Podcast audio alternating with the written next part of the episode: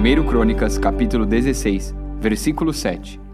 Foi nesse dia que Davi deu pela primeira vez a Asaf e aos seus colegas levitas a responsabilidade de cantarem louvores a Deus, o Senhor. Agradeçam a Deus, o Senhor, anunciem a sua grandeza e contem às nações as coisas que ele fez.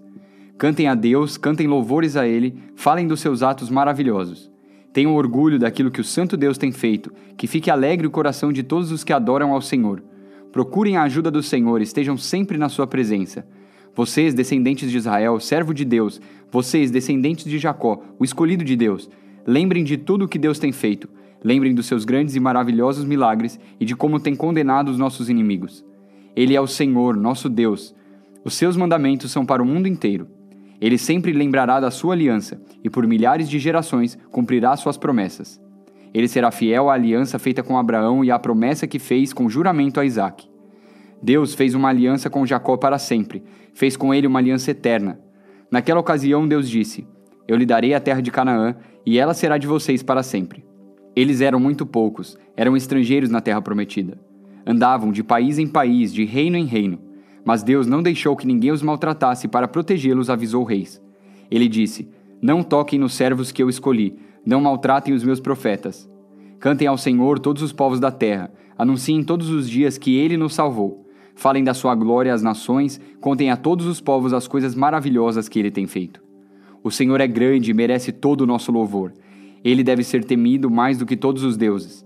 Pois os deuses das outras nações são somente ídolos, mas o Senhor fez os céus. Ele está cercado de glória e majestade, poder e beleza enchem o seu templo. Louvem o Senhor todos os povos da terra Louvem a sua glória e o seu poder. Deem ao Senhor a honra que ele merece. Tragam uma oferta e entrem nos pátios do seu templo. Curvem-se diante do Santo Deus quando ele aparecer. Trema diante dele toda a terra. A terra está firme no seu lugar e não pode ser abalada. Alegre-se a terra e fique contente o céu. Digam em todas as nações: O Senhor é Rei. Ruja o mar e todas as criaturas que nele vivem. Alegrem-se os campos e tudo o que há neles. Então as árvores dos bosques gritarão de alegria diante de Deus, o Senhor, pois ele vem governar a terra. Deem graças ao Senhor, porque ele é bom e o seu amor dura para sempre. Digam a ele: Liberta-nos, ó Senhor, nosso Salvador. Ajunta-nos e tira-nos do meio dos pagãos. Assim nós te daremos graças e com prazer te louvaremos, ó Santo Deus. Louvemos o Senhor, o Deus de Israel. Louvem o Senhor agora e sempre. Então todo o povo disse Amém e louvou a Deus, o Senhor. O rei Davi pôs Asaf e os seus colegas levitas como encarregados permanentes da adoração que era feita no lugar onde a arca da aliança havia sido colocada. Eles deviam cumprir ali os seus deveres todos os dias. Obed-edom, filho de Jedutum, e 68 homens do seu grupo de famílias deviam ser os seus ajudantes. Oza e Obed-edom eram os guardas dos portões. Porém, o sacerdote Zadok e os seus colegas estavam encarregados do culto ao Senhor Deus na tenda sagrada, que estava no lugar de adoração em Gibeão. Todas as manhãs e todas as tardes eles deviam oferecer no altar sacrifícios que seriam completamente queimados, de acordo com o que está escrito na lei que o Senhor deu ao povo de Israel. Estavam ali com eles Emã e Gedutum, e os outros que haviam sido nomeados a fim de cantar louvores ao Senhor por causa do seu amor que dura para sempre. Emã e Gedutum também estavam encarregados das trombetas, dos pratos e dos outros instrumentos que eram tocados para acompanhar os hinos de louvor. Os membros do grupo de famílias de Gedutum estavam encarregados de guardar os portões. Então todos foram para casa, e Davi também foi, a fim de passar algum tempo com a sua família. Zacarias, capítulo 5 Tive ainda outra visão. Vi um livro em forma de rolo que estava voando, e o anjo me perguntou: O que é que você está vendo? Eu respondi: Estou vendo um rolo voando. Ele tem nove metros de comprimento por quatro e meio de largura. O anjo explicou: Neste rolo está escrita a maldição que vai se espalhar pelo país inteiro.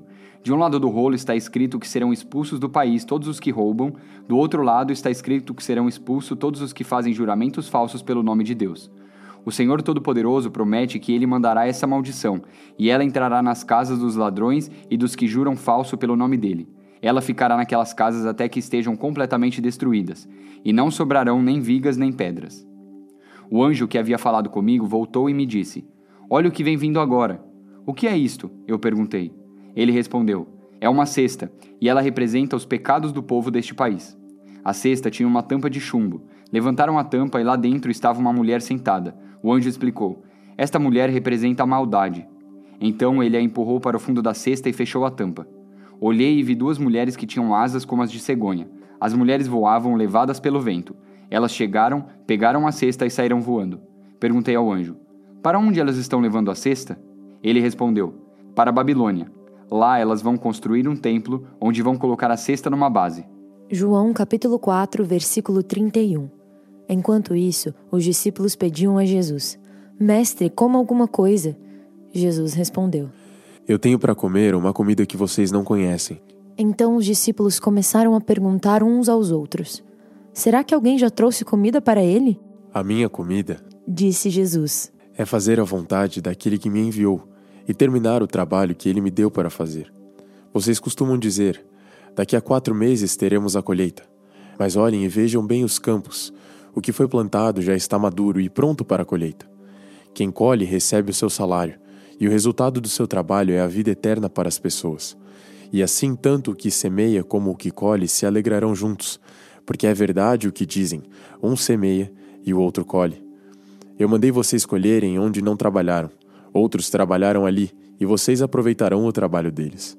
Muitos samaritanos daquela cidade creram em Jesus porque a mulher tinha dito: Ele me disse tudo o que eu tenho feito. Quando os samaritanos chegaram ao lugar onde Jesus estava, pediram a ele que ficasse com eles, e Jesus ficou ali dois dias e muitos outros creram por causa da mensagem dele. Eles diziam à mulher: Agora não é mais por causa do que você disse que nós cremos, mas porque nós mesmos o ouvimos falar e sabemos que ele é de fato o Salvador do mundo.